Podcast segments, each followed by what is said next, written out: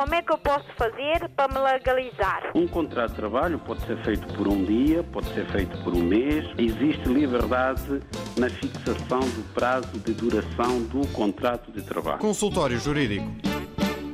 Ora, viva, muito boa tarde, sejam bem-vindos à edição desta semana do Consultório Jurídico, como é hábito aos sábados ao meio-dia.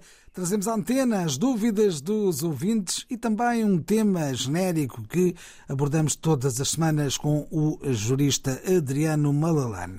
Para participarem no nosso programa, podem usar as vias habituais, desde logo o e-mail consultóriojurídico.rtp.pt consultório jurídico.rtp.pt.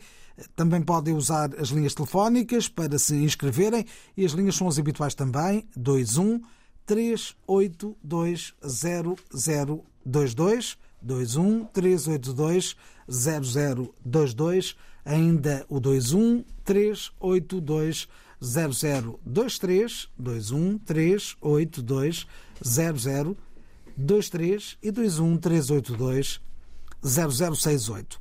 Podem usar ainda também o número do WhatsApp e deixar mensagens escritas ou gravadas.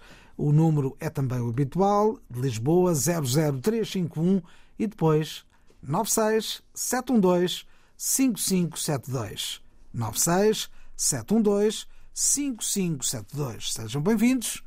Este, este é o consultório jurídico desta semana. Hoje, ehm, no tema que destacamos, vamos tratar aqui a atualização das rendas para 2023, que a lei fixa em 2% nos termos eh, da Lei 19/2022 de 21 de outubro, 2% é então o limite do valor de aumento das rendas para o ano que vem. Vamos então eh, abordar eh, com mais profundidade esta matéria, porque tem implicações tanto para quem tem rendas como para quem recebe rendas. Sem dúvida, bom dia.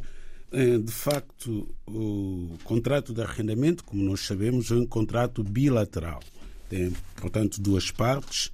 Tem, em primeiro lugar, o senhorio, não é? que pode ser proprietário ou simplesmente possuidor de um determinado imóvel, e temos do outro lado da equação o arrendatário ou inquilino, que é a pessoa que vai usufruir do locado, da coisa arrendada. Ora bem, o contrato de arrendamento é um dos contratos mais importantes na vida das pessoas. Eh, talvez quase ao mesmo nível que o contrato de compra e venda. Justamente por essa razão, o seu cumprimento ao longo da duração do contrato tem várias, tem vicissitudes de diversa ordem. Por isso que é importante conhecer, sobretudo aqueles aspectos imperativos, não é, que a lei determina que tenham que ser de uma determinada forma, por parte do, das pessoas envolvidas no contrato, por parte dos contraentes quer seja, sejam os senhorios, mas esses normalmente até estão bem informados. Eles têm uma associação, por exemplo, aqui em Portugal, e a quem recorrem várias vezes quando têm dúvidas eh, legislativas. Os inquilinos também têm a sua própria associação, a Associação dos Inquilinos, eh, mas são poucos aqueles que, infelizmente, são poucos aqueles que recorrem aos serviços desta associação. E, por essa razão, estamos aqui para tentar ajudar eh, os nossos ouvintes que estejam numa situação de arrendamento, que estejam a habitar o imóvel arrendado, para poderem perceber o que é que a lei determina sobre a atualização de rendas. Bom, a atualização de rendas está prevista na lei, está prevista no Código Civil, no artigo 1077, que diz que as partes estipulam por escrito a possibilidade de atualização da renda e o respectivo regime. Portanto, a lei parte do princípio que o contrato de arrendamento é um contrato escrito. Então, nesse documento que vai vincular as partes, deve constar o valor da renda e deve constar também, deve estar estipulado a possibilidade da atualização da renda. E nessa estipulação, as partes são livres de fixar os valores da atualização da renda, a periodicidade dessa mesma atualização. Se nada for dito em relação a esta questão, então aplica-se obrigatoriamente o seguinte regime. A renda pode ser atualizada anualmente de acordo com os coeficientes de atualização vigentes. Portanto, há um, coeficiente de atualização da renda que é publicado todos os dias pelo governo e será com base nesse coeficiente que deve ser feita a atualização da renda. A primeira atualização pode ser exigida um ano após o início da vigência do contrato e as seguintes atualizações sucessivamente, um ano após a atualização anterior. Portanto, um contrato de arrendamento, por regra, não pode, num só ano, comportar duas ou mais atualizações. Faz uma única atualização por ano. E como é feita esta atualização? Pois bem, de acordo com a lei, tem que, se, tem que ser feita por eh, cálculo do valor que vai resultar da aplicação sobre a renda estipulada do coeficiente que todos os anos é publicado pelo governo.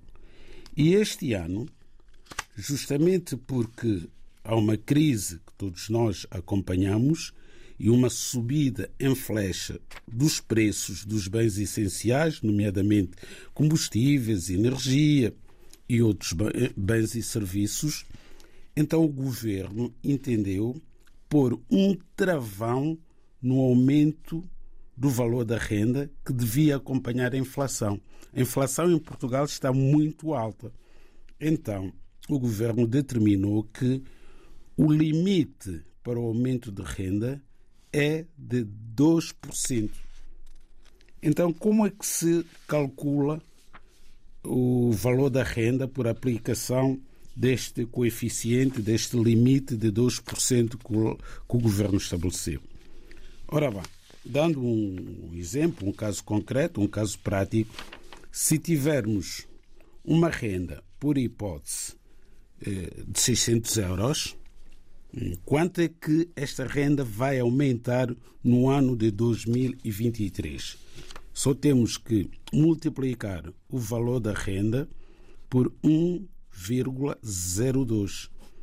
Fazendo esta multiplicação, vamos achar o valor de 12 euros, que é o valor que tem que ser aplicado. Portanto, uma renda de 600 euros só pode ser aumentado para o próximo ano até 612 euros. Não pode passar deste valor. É a determinação do governo.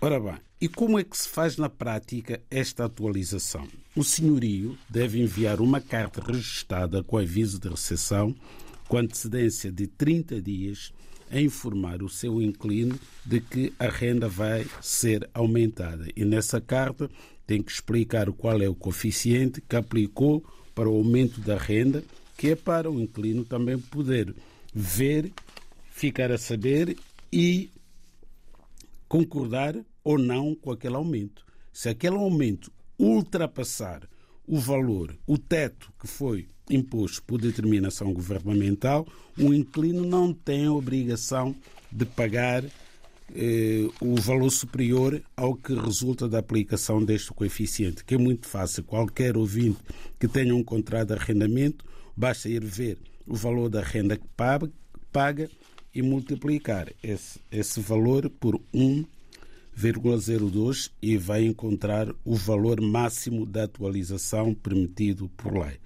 Os inquilinos hum, também vão beneficiar de um, de um desconto, digamos assim, no seu IRS, porque, como nós sabemos, as rendas, de acordo com a lei tributária, são considerados rendimentos prediais. Então, na declaração de IRS ou de IRC, conforme o caso, os senhorios vão poder deduzir, digamos assim, mais do que seria possível, se não houvesse este regime especial que vai vigorar próximo ano, vão poder deduzir, vão poder reduzir o valor do imposto a que estão sujeitos pelo facto de oferirem o rendimento predial que resulta das rendas que cobram aos seus arrendatários. E assim abordamos a questão da atualização das rendas para 2023, que está fixado pela Lei 19-2022, eh, 2022, que eh, aqui tentamos dar a conhecer, tanto do lado do inquilino como do lado eh, de quem arrenda a casa, os senhorios que terão então também a sua compensação em base de IRS. Vamos primeiro falar do caso que chega de São Tomé e Príncipe, que é uma questão relativa à nacionalidade eh, portuguesa. O requerente nasceu em 1974, o pai faleceu em janeiro de 1975, natural de São Tomé e Príncipe e sempre lá viveu pode pedir nacionalidade portuguesa com recurso à documentação do pai, por ter conservado a nacionalidade portuguesa? Caso seja possível, quais os documentos que devem fazer parte do processo deste pedido? É um e-mail enviado por uh, o ouvinte Tonha Santos, que uh, nos escreve a partir de São Tomé. Uh, bom, temos aqui este ouvinte que coloca uma questão relacionada com a nacionalidade. Este tema já foi glosado várias vezes aqui no consultório jurídico, mas infelizmente continua a haver dúvidas por, por parte de alguns ouvintes.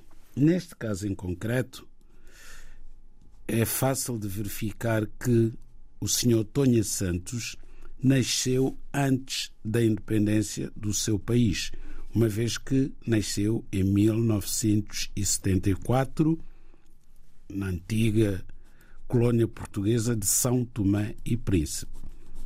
A independência dos países africanos de língua portuguesa eh, foi, ocorreu em 1975. Ainda que a Guiné tenha declarado unilateralmente a sua independência em 64, o certo é que a independência, a data da independência que é reconhecida para efeito da nacionalidade portuguesa, mesmo em relação à Guiné-Bissau, é 1975, o ano de 1975. Ora, tendo nascido o nosso ouvinte em 1974, não obstante o seu pai ter falecido antes da independência de São Tomé e Príncipe e, nesse sentido, ter conservado a nacionalidade portuguesa, o certo é que o filho perdeu a nacionalidade portuguesa por efeito do Decreto-Lei 308-A de 75. Porque este Decreto-Lei, que foi aprovado em 24 de junho de 1975, estabelecia que os indivíduos nascidos numa colônia de Portugal que não tivessem ascendentes naturais de Portugal continental e ilhas adjacentes, Açores e Madeira, perdiam automaticamente a nacionalidade portuguesa com a declaração da independência do respectivo território. Foi o que aconteceu então com este senhor Santos, que à data da declaração da independência do seu país, São Tomé e Príncipe, terá perdido a nacionalidade portuguesa porque não tinha ascendentes naturais de Portugal. Não obstante o pai ter nascido e ter morrido como cidadão português. A lei prevê sim a possibilidade dos netos, apenas os netos, nascidos depois da independência do respectivo país, poderem ser portugueses através dos seus avós. A lei não fala dos filhos, fala dos avós. O consultório jurídico da RDB África está cada vez mais perto de si.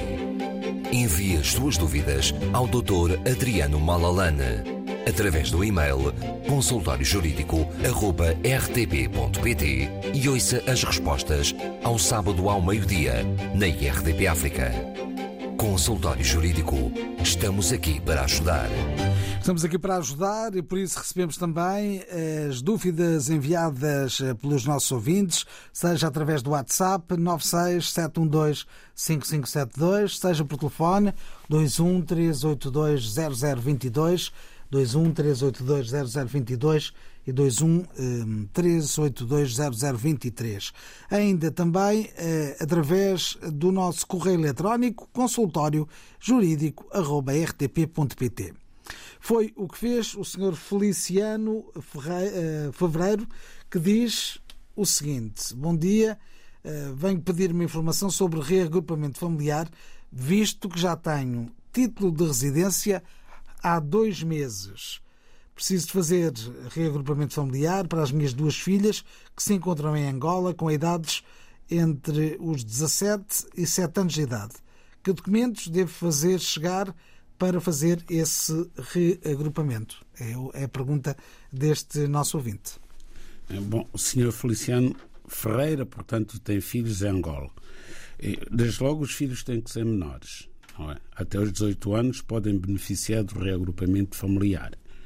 E é preciso também provar que os filhos estão a cargo do, do seu pai, que está aqui em Portugal, isto é, e contribui para, para o seu sustento e para a sua formação académica, caso estejam a estudar.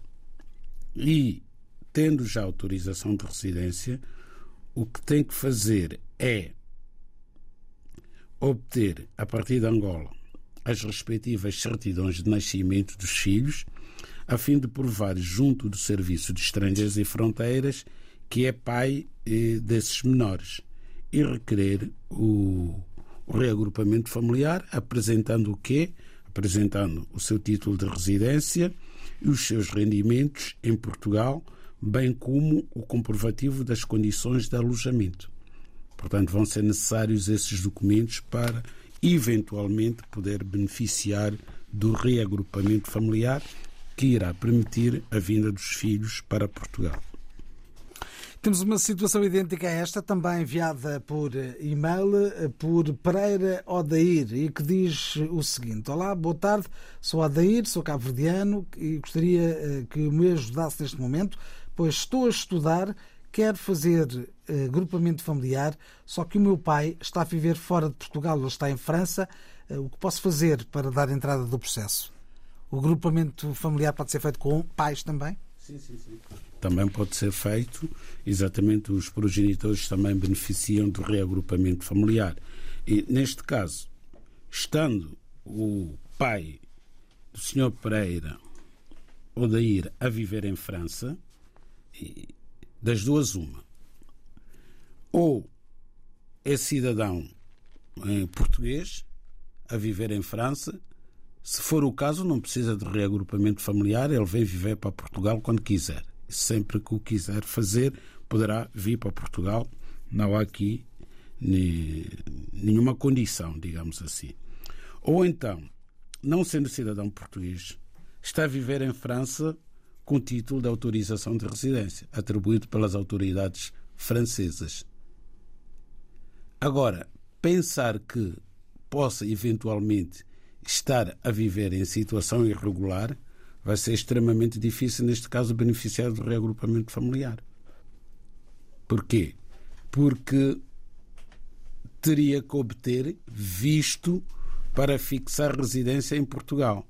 E se for pedir visto na embaixada, no consulado de Portugal em Paris, caso esteja a viver em Paris, obviamente que o consulado não pode atribuir um visto a um cidadão que está a viver num país que não o seu de forma irregular. Temos esse impedimento. É a primeira vez que nos é colocada uma questão desta natureza, em que o eventual beneficiário do reagrupamento familiar não se encontra a viver no seu país, está a viver num país terceiro e, estando a viver num país terceiro, é obrigatório que esteja legal nesse país. Porquê? Porque os consulados todos os consulados, não é só Portugal, qualquer consulado não está autorizado a conceder visto para o país do consulado a um cidadão que, não, sendo estrangeiro no país onde se encontra o consulado, não esteja a viver legalmente nesse país. Aqui em Portugal temos muitos casos assim. Temos muitos cidadãos estrangeiros que estão a viver em Portugal, infelizmente ainda não estão em situação regular em Portugal e pretendem, por vezes, ir ao Brasil, ir aos Estados Unidos, ir ao Reino Unido ou qualquer outro país.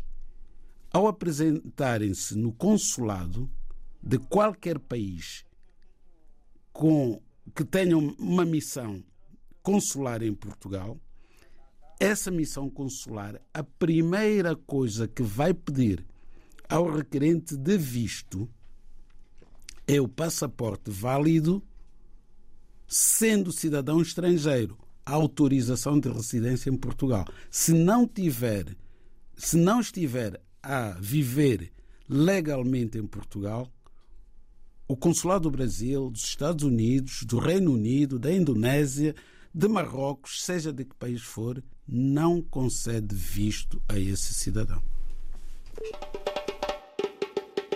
Como é que eu posso fazer para me legalizar? Um contrato de trabalho pode ser feito por um dia, pode ser feito por um mês. Existe liberdade na fixação do prazo de duração do contrato de trabalho. Consultório Jurídico.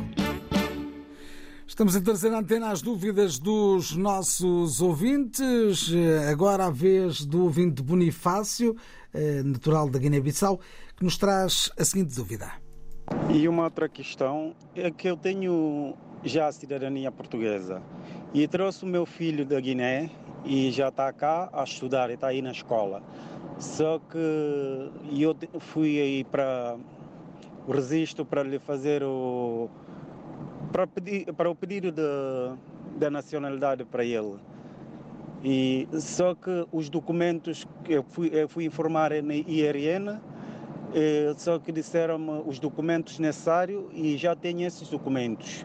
Mas só que a situação, como é lamentável em termos de, de ter acesso à embaixada, não tenho acesso para fazer a, para autenticar esse documento aí na, na embaixada não tenho como. Já andei ali há muito tempo. Agora, queria só esclarecer se no, neste momento, como não consigo já autenticar o, o, documento aí na embaixada portuguesa, ou lá, como é muito difícil, será que eu posso trazer os documentos e autenticá-los aí na embaixada, é, aí no, no nosso consulado?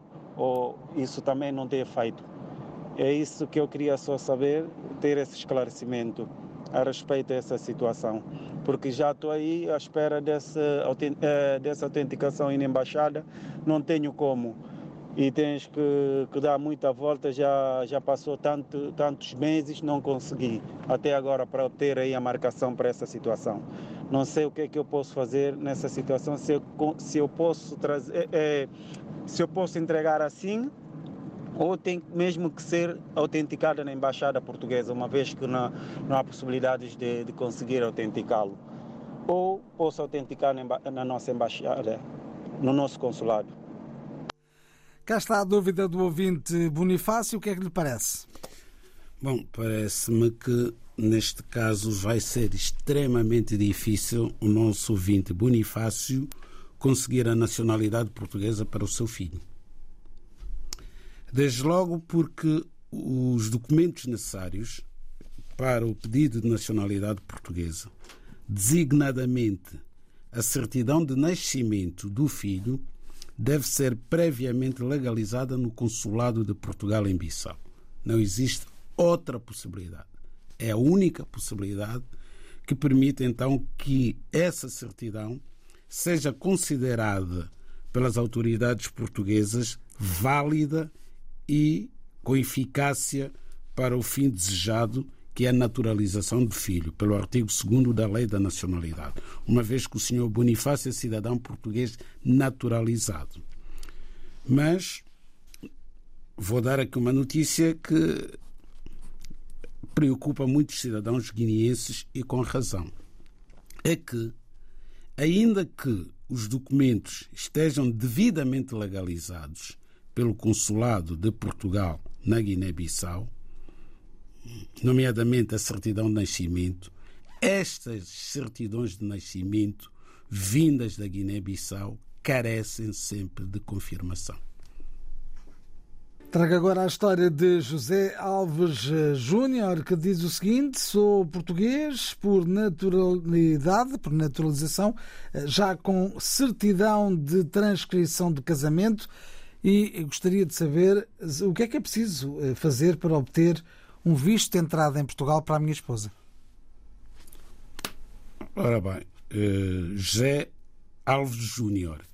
Bom, é cidadão português, não é? Por naturalização? Sim, naturalização. Não, é cidadão português. Seja, a única diferença entre cidadão português com nacionalidade originária e cidadão português por naturalização, em termos práticos, é que o primeiro pode ser Presidente da República e o naturalizado não pode. De resto, é rigorosamente a mesma coisa. Grosso modo. Gelves Júnior cidadão português, é casado, já fez a transcrição do casamento para a ordem jurídica portuguesa e pretende que a esposa venha para Portugal. Naturalmente que a esposa só tem que apresentar o seu passaporte acompanhado da certidão de casamento portuguesa no consulado de Portugal no país de origem, a fim de beneficiar de um visto para chegada a Portugal poder obter um título de residência comunitário que é válido por cinco anos.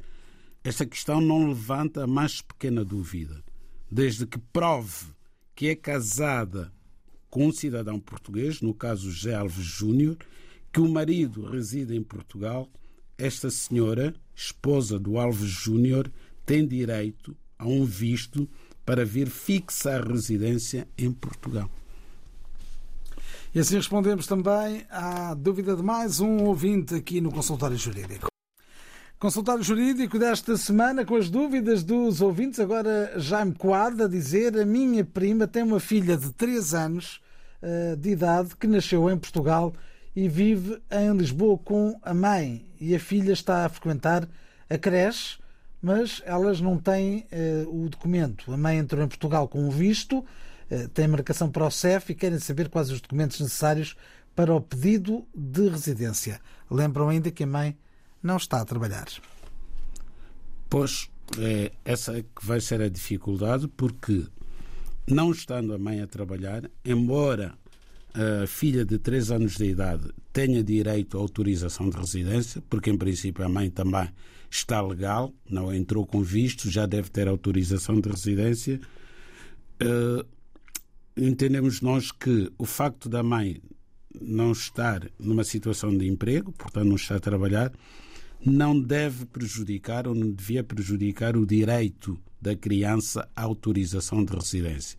Então esta senhora tem que se inscrever no centro de emprego e levar a declaração deste centro eh, comprovativa de que está eh, desempregada e inscrita eh, no centro de emprego para a procura ativa de trabalho. Isso permitirá, julgo eu, ultrapassar esse constrangimento que impede, efetivamente, em termos burocráticos, digamos assim, que a filha tenha autorização de residência. O consultório jurídico da RDB África está cada vez mais perto de si.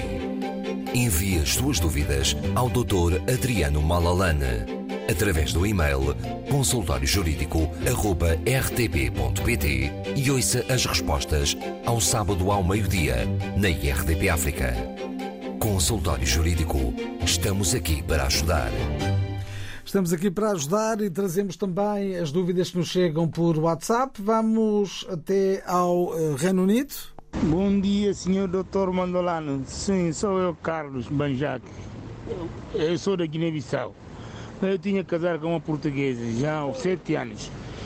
Eu fui fazer o meu documento na Guiné tudo, fazer coisa, como é que chama? A autenticação de embaixada, na Embaixada de Portugal. Mas o meu documento foi autenticado na Embaixada de Portugal dia 23 de outubro de, 1900, é, de, de 2022. Sim, mas quando eu fui no, no, coisa, no Conservatório Civil, lá em Portugal, Marquês Pombal, eu estava mesmo aflito. A senhora perguntou: que documento tens aqui? Eu mostrei todo o meu documento, requisito que eu tinha lá. E depois, ela me pegou o meu documento e veio coisa do meu registro criminal e disse que está fora de prazo. Mas eu queria perguntar, a dúvida que eu tinha, mas como, que, como o documento passou prazo se entrou dia 23 de outubro, foi autenticado na Embaixada de Guiné-Bissau? Faz a conta, se três meses que o documento vai para, passar prazo, então não, não, é, não é em dezembro, dezembro ou janeiro que o documento vai passar prazo. Seria 23 de, de, de outubro que foi autenticar o documento na embaixada. E foi entregar. Está a dizer, eu tenho que procurar mais aquele documento para entregar na embaixada, de volta no, no conservatório. Eu disse a ele, olha, muita dificuldade para autenticar documento na embaixada de Portugal em Bissau, porque eu estou aqui em Londres, estou a viver aqui em Londres. Yeah. Ele me disse, não, não tem problema, qualquer momento que você consiga, tem que fazer não para trazer. Mas eu acho que o documento não passou prazo. 23, 23 de outubro de 2022, que foi entregar o documento. Documento era todo prazo, mas só que eu estava com aflição, não estava com a cabeça assim, estava chateado. É por isso que eu citei ele, eu vou procurar o documento, mas o documento está lá. A minha dúvida é tudo que eu tenho aqui. Se eu fosse, ele também pediu o registro criminal de aqui em Londres, também para entregar. Mas é que eu não sabia se é assim que funciona ou não, mas queria saber isso se é verdade ou não. Se faz favor. Obrigado. Tá, tchau. E aí está a questão uh, colocada pelo nosso ouvinte, com origens em Cabo Verde, está a um, residir no Reino Unido. Uh, quer comentar esta sim, história sim. do nosso ouvinte? Carlos Manjate, que é cidadão da Guiné-Bissau. Um, percebi que era Cabo Verde. Não, é Guiné-Bissau Guiné porque legalizou o certificado do registro criminal no Consulado de Portugal em Bissau no dia 23 de outubro deste ano, 22 2022. Eh, o certificado do registro criminal tem validade de 90 dias, portanto, tem razão o nosso ouvinte ao afirmar que a caducidade deste documento opera a 23 de janeiro de 2023. Portanto, não percebemos de facto o motivo porque que este documento não foi aceito. Bom, não explica o nosso ouvinte o que é que ele pretendia com, com este documento, mas só pode ser a nacionalidade portuguesa, uma vez que se dirigiu à Conservatória dos Registros Centrais. E também porque afirma que é casado há sete anos com uma cidadã portuguesa. Portanto, é muito provável que esteja num processo de naturalização pelo casamento. Nunca seria pelo tempo de residência, porque não reside em Portugal. Portanto, esta naturalização que pretende só pode ser ao abrigo do artigo 3 da Lei da Nacionalidade, portanto, o facto de estar casado com uma cidadã portuguesa há mais três anos, e nunca pelo artigo 6 da Lei da Nacionalidade, que seria pelo título de residência válido há pelo menos cinco anos. Ora, não tendo sido possível fazer a entrega do processo por causa desta questão do certificado de registro criminal, o que eu sugiro ao nosso ouvinte é que envie o processo por correio. O processo vai ser recebido, vai ser autuado e vai seguir a tramitação normal enquanto tenta extrair um novo certificado de registro criminal. Estes processos estão a levar cerca de dois anos. Até lá, muito provavelmente, o nosso ouvinte irá viajar para a Guiné-Bissau, para o seu país de origem, e volta a pedir o certificado de registro criminal. Porque se não foi recebido agora em 2022, por maioria de, de razão não será daqui por dois, três meses. De forma que o nosso ouvinte, se preencher o pedido de nacionalidade portuguesa pelo artigo 3 assinar o seu próprio pedido, com assinatura reconhecida no notário português e enviar para a conservatória, vai ser aceito, não, não obstante faltar esse documento. E também terá que juntar, naturalmente, o certificado do registro criminal do Reino Unido, uma vez que se encontra a residir nesse país. E esse certificado tem que ser também legalizado e traduzido primeiro para português por um tradutor oficial e depois legalizado no consulado de Portugal no Reino Unido. Só assim é que terá validade. Agora a história contada por e-mail por eh, uma ouvinte eh, que eh, nos escreveu e que diz eh, o seguinte: O senhorio eh, não me anunciou anteriormente a intenção de venda de um imóvel, mas sim faz-me um ultimato para que decida pela compra eh, num prazo de 13 dias pelo valor imposto e que lhe disponibilize o valor de 9 mil euros, que seriam 10% de, do valor total dessa venda, num prazo de 23 dias porque diz que já tem quem lhe ofereça esse valor. Eh, esta situação é válida quando é a primeira vez que me está a falar deste assunto? Eh, Não tem validade jurídica nenhuma. Aliás, este é um caso típico em que eh, a inquilina, neste caso a arrendatária, a primeira coisa que devia fazer era contactar um advogado, não é? para obter o parecer de um advogado. Porque estamos aqui perante a necessidade que o senhorio tem de desalojar o inquilino, eventualmente para fazer um novo arrendamento ou mesmo para a venda da fração. Porque uma coisa é vender uma fração devoluta e outra coisa é vender uma fração onerada por um contrato de arrendamento. Que, que tinha, neste caso, validade por mais um ano ainda. O contrato de arrendamento. De arrendamento. De arrendamento. Pois, mas aí está. A inquilina limita-se a ler o contrato e o que está escrito no contrato, mas não conhece a interpretação jurídica que deve ser feita. Porque, muito provavelmente, eh, saber se este contrato não se renovou automaticamente ou não depende do prazo de duração do próprio contrato. Essa é outra questão. Portanto, há muitas questões jurídicas que se levantam nesta questão. A primeira das quais é a obrigação que qualquer senhorio tem de comunicar a intenção da venda da fração e não é verbal a comunicação. Mesmo escrita, não basta pegar numa folha A4 e escrever. A comunicação tem que conter informação obrigatória que permita ao inquilino preferir exercer ou não o seu direito de preferência. E faz-se através de carta registada com aviso de recepção. E, e, com que prazo? Com prazo de 15 dias. 15 dias? Exatamente, para o inquilino exercer ou não o seu direito de preferência.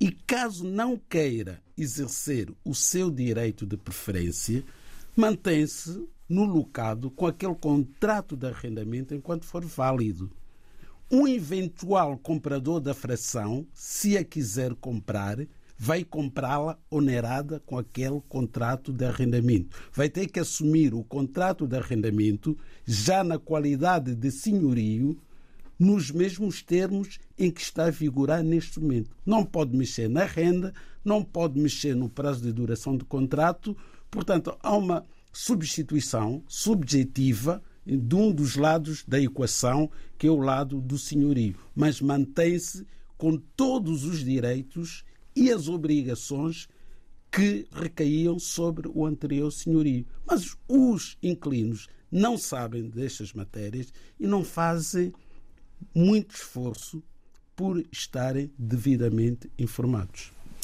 E não há tempo para mais, assim estivemos no consultório jurídico desta semana.